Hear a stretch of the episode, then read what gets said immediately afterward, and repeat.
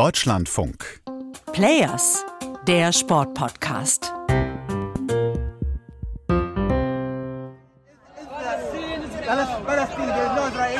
Sorry, please. You are not welcome here. Even if this is, this is Qatar, this is our country. You are not welcome here. There is only Palestine. There is no Israel. Das ist die andere Seite der Weltmeisterschaft in Katar, die ihr da hört. Ein Fan aus Saudi-Arabien macht einem Journalisten aus Israel unmissverständlich klar, du bist hier nicht willkommen. Das ist ja eigentlich genau das Gegenteil von dem, was die Offiziellen vor diesem Turnier immer wieder betont haben und was auch die FIFA eigentlich sehen will bei solchen Weltmeisterschaften. Das heißt ja immer, der Fußball kann die Welt vereinen. Wenn wir dann aber solche Videos in den sozialen Medien sehen, dann muss man vor allem mit Blick auf Israel und auch Palästina die Frage stellen, spaltet diese Weltmeisterschaft in Katar eher, als dass sie vereint?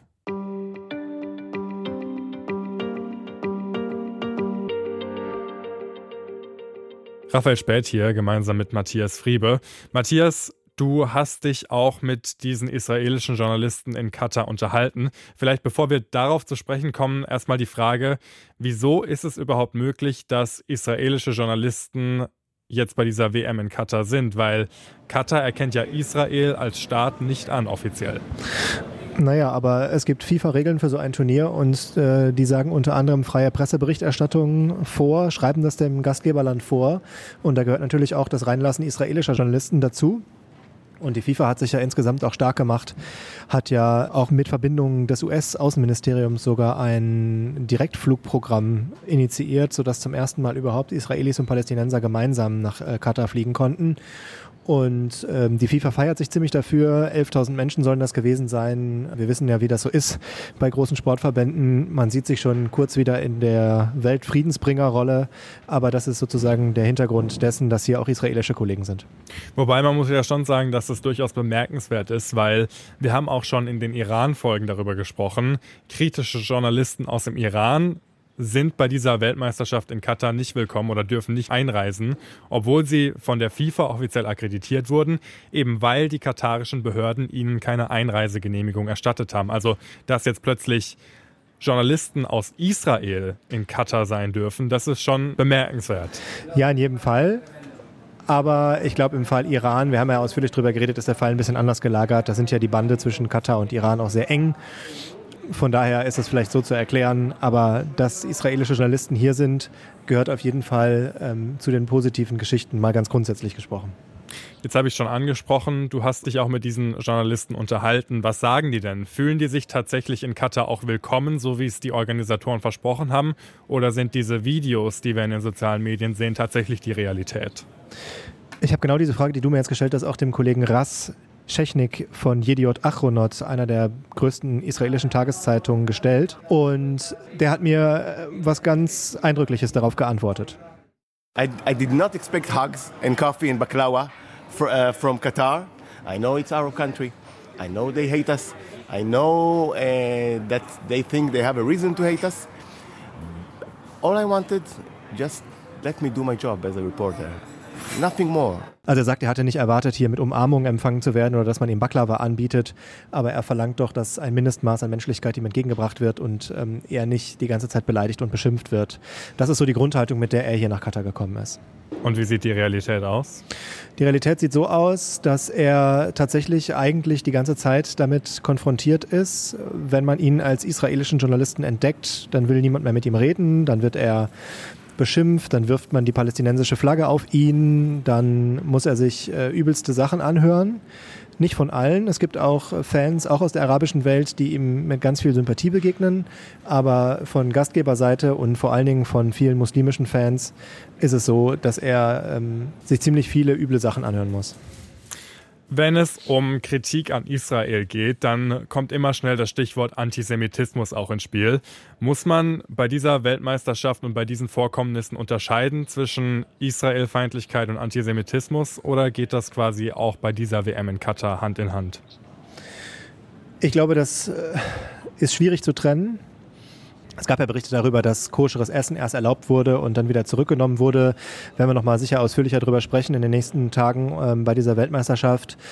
Aber ganz viel hat hier mit einer vereinten Stimme für Palästina zu tun und der Möglichkeit, das sagen auch Experten, dass zum ersten Mal ganz viele Menschen aus verschiedenen muslimisch-arabisch geprägten Ländern zusammenkommen, die alle so ein bisschen diese Palästina-Frage in sich tragen und die jetzt mal gemeinsam die Chance haben, sie auf die Straße bringen zu können. Es leben ja auch viele palästinensische Flüchtlinge hier. Ähm, das alles geht weit zurück in die Geschichte, in die Gründung des Staates Israel. Da könnten wir jetzt ganz lange drüber ausholen.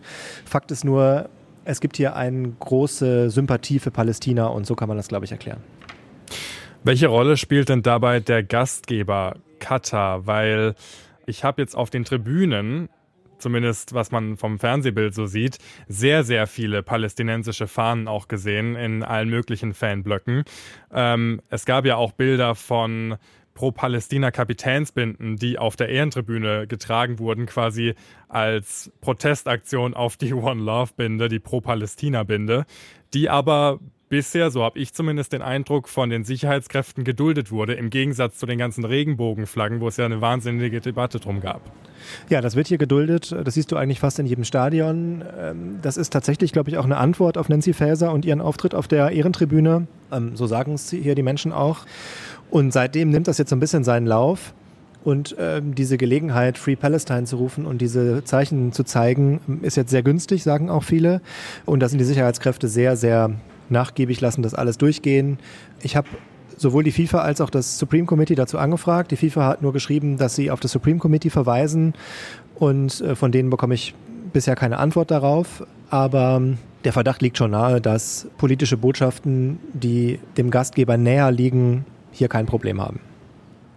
Lass uns mal noch kurz über die Rolle der FIFA sprechen, die sich in solchen Konflikten ja immer als neutral positioniert.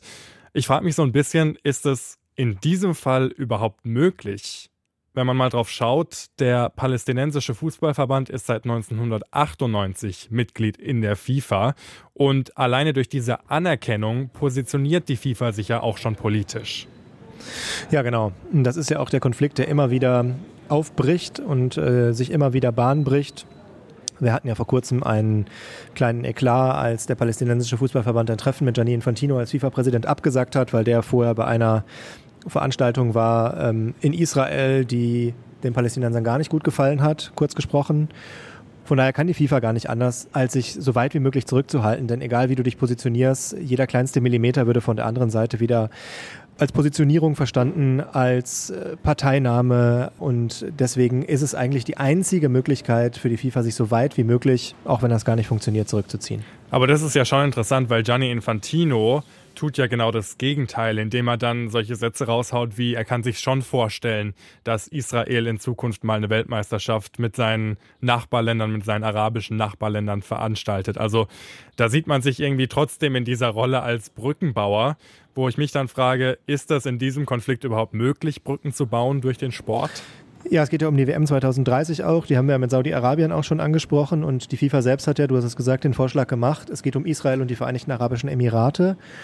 Und das habe ich auch gefragt, die israelischen Kollegen. Eine Kollegin aus den äh, Vereinigten Staaten habe ich dazu befragt. Emily Schrader heißt sie. Sie kommt von der Jerusalem Post. Und sie sagt, es wäre schon etwas Historisches, wenn das funktionieren würde. Und man würde es schon als verbindendes Zeichen auch verstehen und als historisches Zeichen. If that does happen between Israel and the UAE, it would be absolutely historic. I think it would send a massive, uh, very important message of unity in the Middle East, that we have turned a new page with agreements like the Abraham Accords, and that the way forward is a way of peace, it's a way of unity, it's a way of cooperation. Also da ist man selbst gar nicht so kritisch, natürlich von israelischer Seite sowieso nicht, aber so ironisch das an der einen oder anderen Stelle auch aus äh, unserer europäischen Perspektive klingt, solche Zeichen kommen tatsächlich auf gewisser Ebene an. Aber natürlich kommen auf der ganzen Welt auch die Zeichen an, die jetzt von dieser Weltmeisterschaft ausgesendet werden, von Fans aus allen möglichen Ländern, die sich mit Palästina solidarisieren und den israelischen Journalisten im besten Fall einfach die kalte Schulter zeigen. Das polarisiert ja nur noch weiter, anstatt da wirklich zu verbinden. Also, um mal die Ausgangsfrage zu stellen, würdest du sagen, dass diese Weltmeisterschaft, die erste in einem arabischen Land, mit Blick auf diesen Konflikt mehr spaltet als vereint? Sie spaltet und sie vereint denn sie hat etwas geschafft, was äh, in der Öffentlichkeit in dieser Form es eigentlich noch nie gegeben hat oder lange nicht gegeben hat, dass die Pro-Palästina-Bewegung eine solch große Bühne bekommen hat ähm, und viele Menschen sich dahinter vereinen können. Das hat sie geschafft. Aber in dem Konflikt trägt das zur Spaltung bei, weil natürlich der Graben zwischen Israelis, äh, die sich hier dann möglicherweise nicht so wirklich willkommen fühlen, und neuem palästinensischen Selbstbewusstsein durch dieses Turnier vergrößert. Der Israel-Palästina-Konflikt. Bei dieser ersten Weltmeisterschaft auf arabischem Boden eines der Top-Themen und das, obwohl Israel und Palästina sportlich gesehen gar nicht für dieses Turnier qualifiziert sind.